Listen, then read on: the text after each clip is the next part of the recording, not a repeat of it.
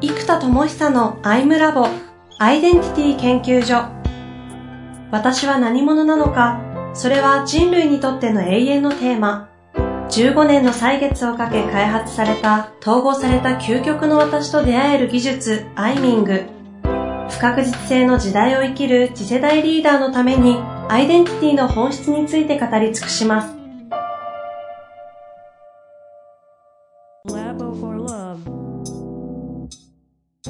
こんにちは、遠藤和樹です。生田智久のアイムラボアイデンティティ研究所。生田さん本日もよろしくお願いいたします。はい、えー、よろしくお願いします。ちょっとですね、次回の内容を、えー、努力してまとめたいとは思うんですが、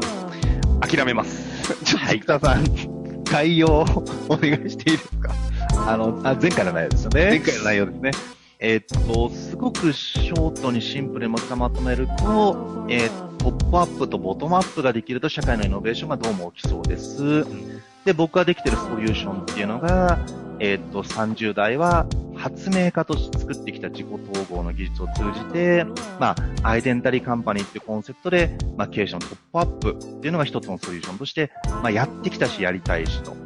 で、20代はプロデューサーとして、まあ、エデュケーション3.0、コミュニティ教育という形を通じた大学生教育一番力入れてたので、これをやってきましたと。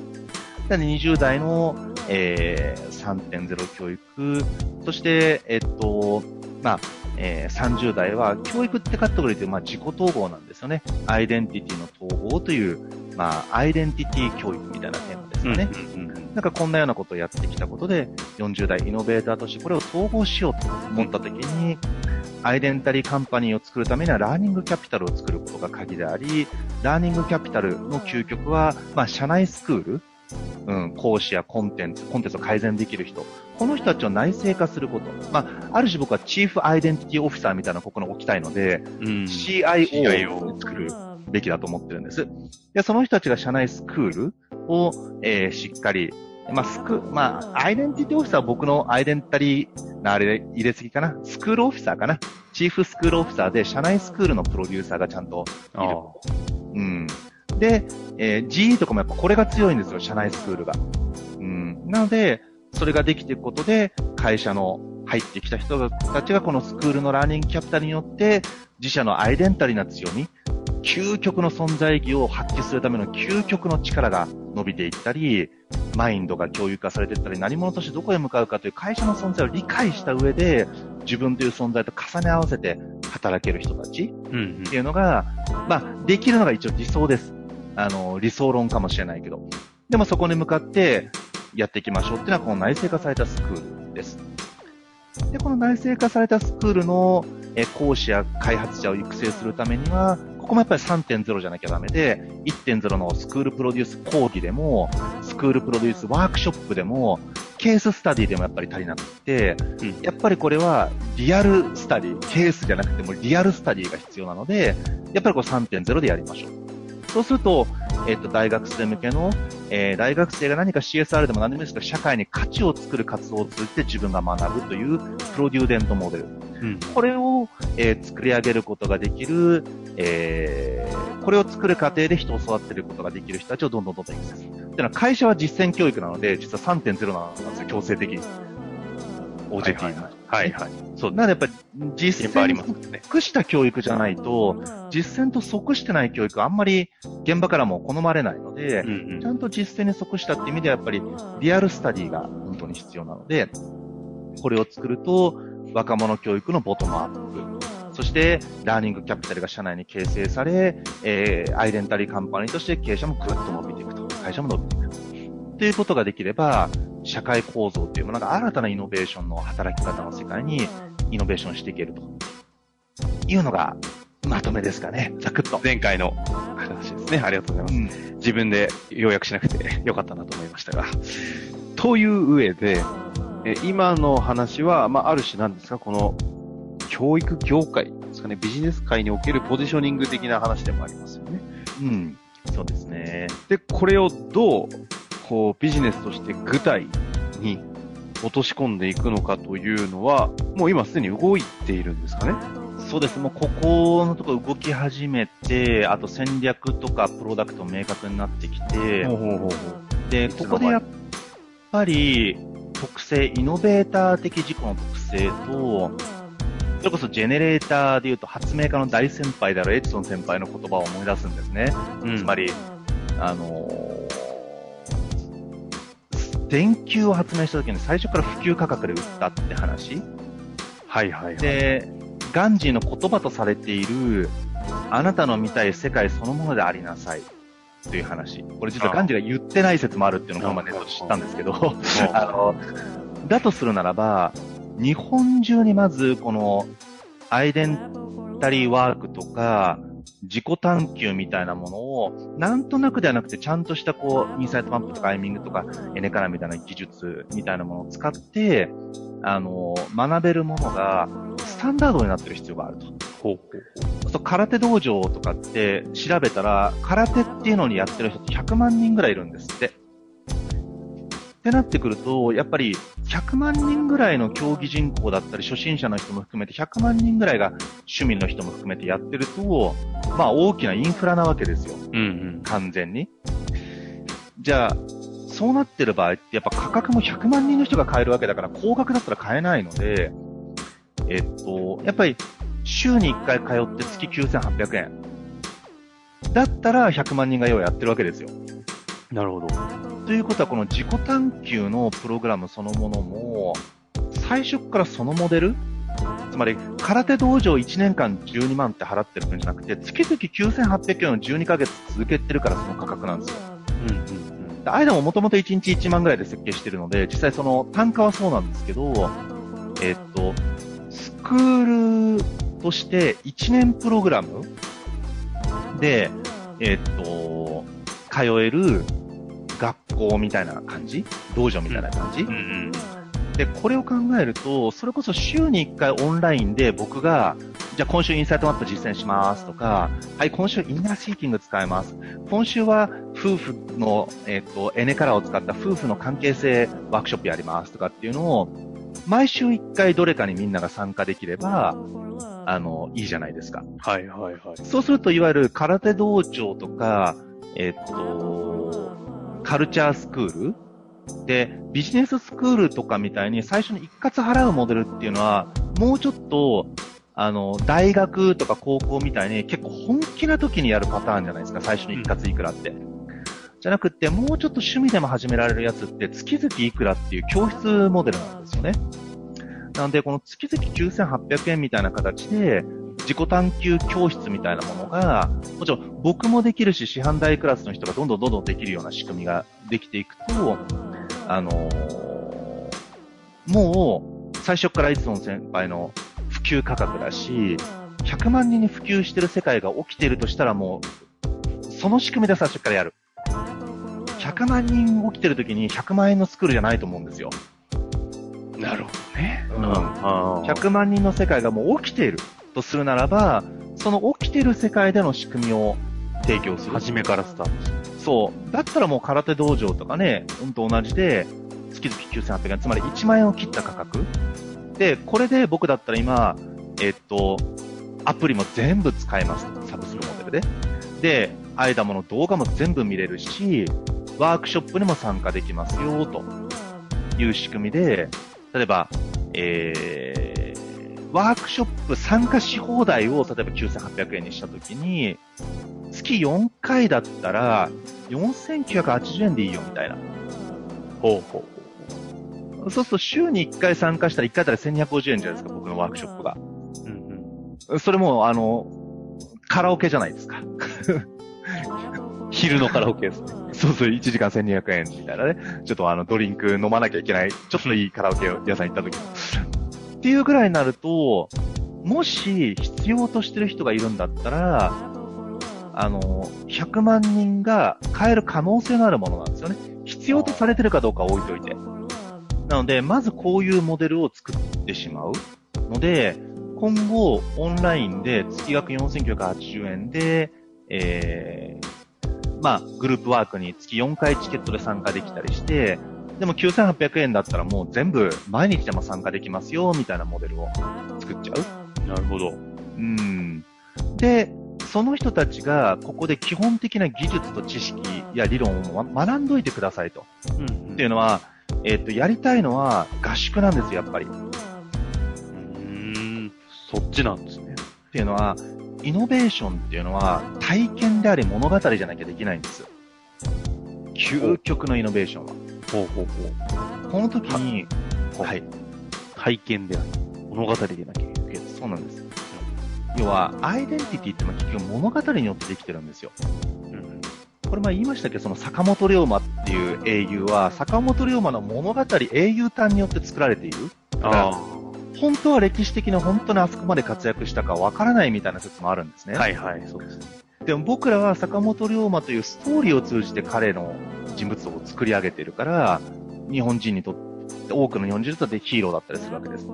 で、実は私という存在もそうで、過去のストーリーや、あと空想のストーリー、うん、いろんな未来のストーリー、いろんな、あの、空想と、まあ、過去もね、今思い出してるっていう意味では想起してるから空想なんですけども、まあ、いろんなストーリーから私というのを紡ぎ上げてるので、ある種、ストーリーが結晶化したものがアイデンティティであるとも言えるわけです。うんうん。なので、じゃあこのストーリーの強度をむちゃくちゃ上げるためには、あのーリアルか。リアルの方がね、圧倒的に強いわけですよ。そうすると媒体じゃなくてリアルの方が強いから、じゃあリアルで圧縮したもの、かつ現代人のワークスタイル、ライフスタイルに合ってるっていう意味で言うと、合宿型で集中的にやるクラブツーリズムの研修合宿版なるほど。イビザですか？イビザスってのがあるんですか？いや、イイビザですか？イビザに行くじゃないけど。イビザ。ああれって高級研修施設ですかね？あれは、あれですね。あの、あそ遊びの。ああ、イビザ島、イビザ島ね。はいはい、そうそうそう、そういうことです、そういうことです。イビザ島、そう、そういうこと、そういうこと、そういうことです。あの、その、で、クラブツーリズムが、要は、シルバー層の方に向けて、調べたらですね、1600億円なんですよ、売上規模が。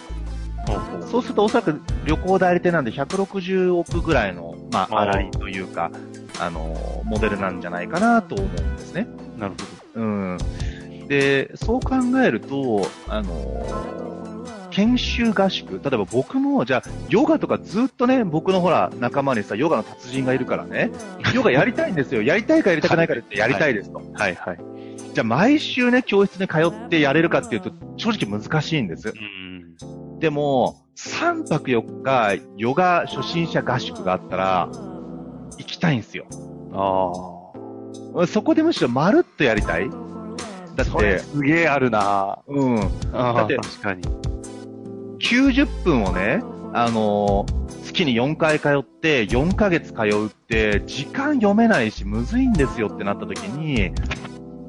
あのーそう、もうまとめて4日間でやれば、要は、週1通ってると思ったらね、1日6、2時、90分かける6コマくらい入れれば、ね、2日で3ヶ月分、あのーいけるわけだから、あそうすると、4日間集中したら半年ぐらい通ったぐらいの分量になるんですよ、実際。で、こっから先は、オンラインヨガスタジオなんですよ。あ。うんうんうん。つまり、こっからは自由にいつでも関われるように、毎日いろんなところにプログラムがフィットネスクラブみたいになっていて、参加できるようにしとくと、オンラインでいつでも自由に、ライトに旅行先だろうと、家だろうと、どこでもできるし、スタジオがかかんないから安価に、たくさんの人が同時にできますっていうオンラインフィットネスクラブ。で、これを、まあ、ヨガバージョン、ボイトレバージョン、自己探求バージョン。で、自己探求バージョンがうちはメインなんですよ。で、この自己を探求するときに、体を通じて探求するってときにヨガがやっぱり有効だし、声を通じて探求するときにボイトレが有効ですと。いう感じで、えー、自己探求のアイダモンのコンテンツ、うん、エネカラーとかインサイトマップ、アイミング、あと思想の天才免許空、まあ、こういった僕の作ってきた自己統合の、えー、技術、マインドを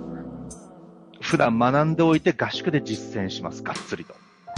みたいなモデルをどんどん作っていく。ほうほうん。そうすると、例えばビジネスモデルでいくと、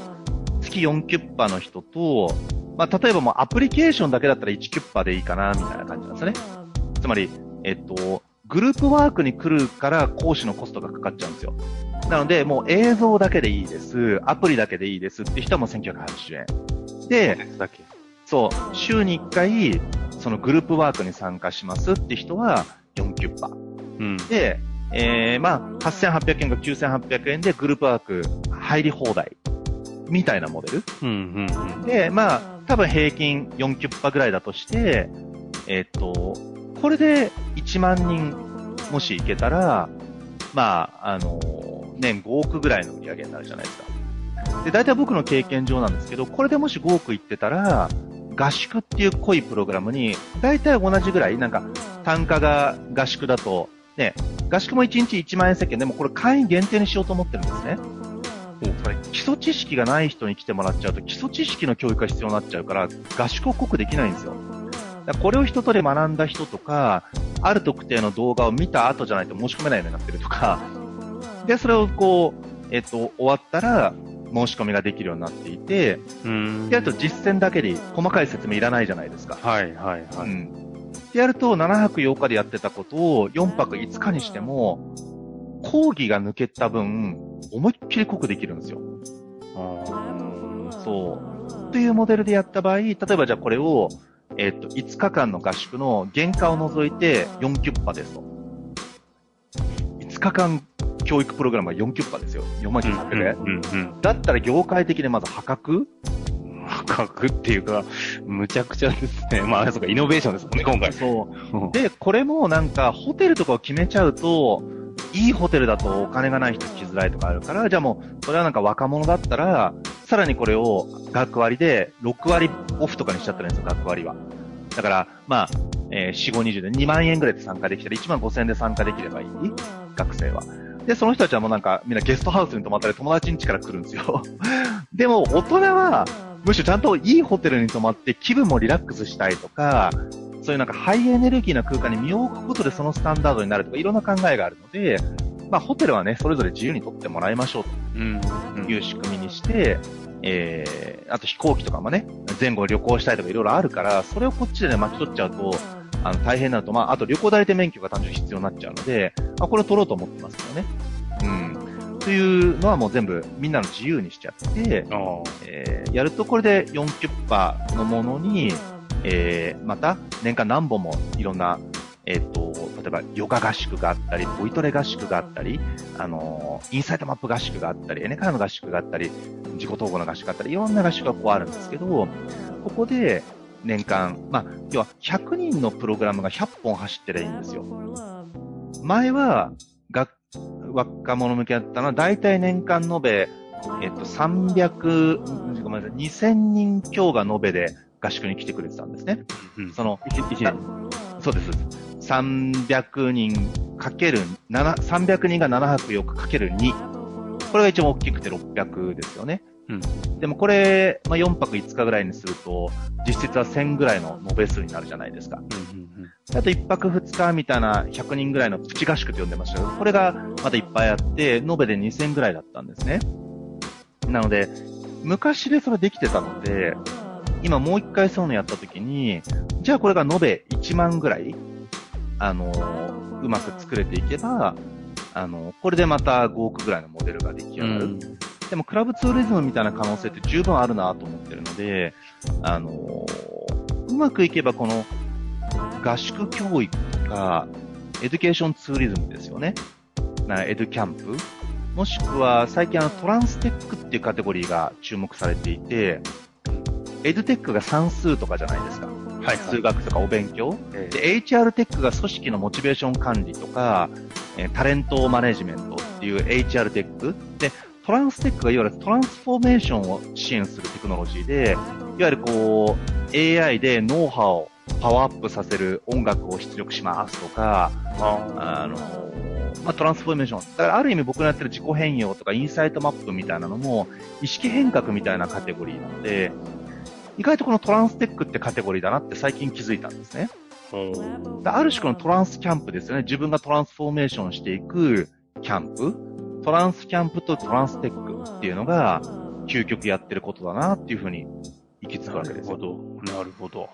で、これも社内の合宿プログラムをみんなが社内で作れるようにしていけばラーニングキャピタルになるじゃないですか。うん。うん。で、こうやって参加してもらった人に、これみんな会社の中で似たようなことやっちゃいな、みたいな。もう必要だったらこのサイトを使えば、プログラムとか、このパワポもダウンロードできるから使っていいよとか、なんならこの講義動画も再生してそこでできるよって。で、それが、あの、サブスクモデルで月々いくらみたいなモデルでその会社で使えますみたいになってる。なるほどね。すごいね。これ、はい発想的には、プラットフォーマーなのか、こう、コンテンツァーなのかみたいなとこを、なんか、おも、おも、普通、なんかこう考えがちだと思うんですけど、もう究極関係ないですよね。思想の元から来てるので、もう全部なんですね。コンテンツも作り上げるし、プラットフォームも敷くし、ただその時に、コンテンツの究極の主体は、各々本人たちというのも置いてて、そうですね。そうちゃいや、この3回まで一貫して聞くと、壮大っすね、やっぱり。うーん普通、部分部分で継ぎはぎで作っていくところを、これそっか、ワンストップか。いやで、ー。これ、いや、これもね、最初ね、僕ね、じゃあ、アイダマはどんどんメタマーの人に任せて、うんうん。僕はやらないとかって考えてたんそう、そうですね。うんうんうん。えっ、と、やっぱり、その道20年の僕と、いくら一生懸命修行してもらってるって言っても2年の方だと、やっぱりね、そりゃもうさ、ピアノでも何でもそうですけど、やっぱり、受け手からすると学び手からするとやっぱ全然違うんですよね。どうしても。うん。だから、やっぱりこれは、任天堂のスイッチというプラットフォームでゼルダというソフトを任天堂が出してるように、やっぱちゃんとメーカーを作って、で、この、ゼルダみたいなやつみんな作ってよって風にして、プラットフォーム開放してるからね。うん。っていう形で、ね、ゼルダを超える 何があるかちょっと出てこないですけど、そうそうそうそう。そういう人は生まれるのか。そうね、確かに、マリオがあるから、任天堂は行ったわけですもんね。そう、だからやっぱコンテンツのプロトタイプは、本当にその思想を持ってる開発者がやらないとちょっと無理だなっていうのはやっぱ結論として言ったので、僕が作るのはあくまでも合宿のプロトタイプであり、コンテンツのプロトタイプうん。で、そのプロトタイプをね、ピンクにしようと緑にしようと真っ黒にしようと自由にみんなが使える仕組みが作りたいんですよ。うん。だから、ある種4.0っていうのはプラットフォームプラットフォーマーなのかもしれない。ってことですね。いやいや、そうそう。だからコンテンツの話してんのか、プラットフォームの話してんのか分かんなくなるんで、そっか、そういう発想だよね。いやー、驚異的だわ。だからもう4.0なんですよね。うんだから、正直戦略としては非常に複雑回帰ですから、じゃあどうするかっていうと、あ、これ次回かな。じゃあさらに各論どうするかですかね。あ、うん。行きましょうかね。じゃあ、ここからどんどんまた具体の方に入っていくということで、やっていきましょう。はい。じゃあ、一旦この辺りで終わりたいと思います。本日もありがとうございました。はい、ありがとうございます。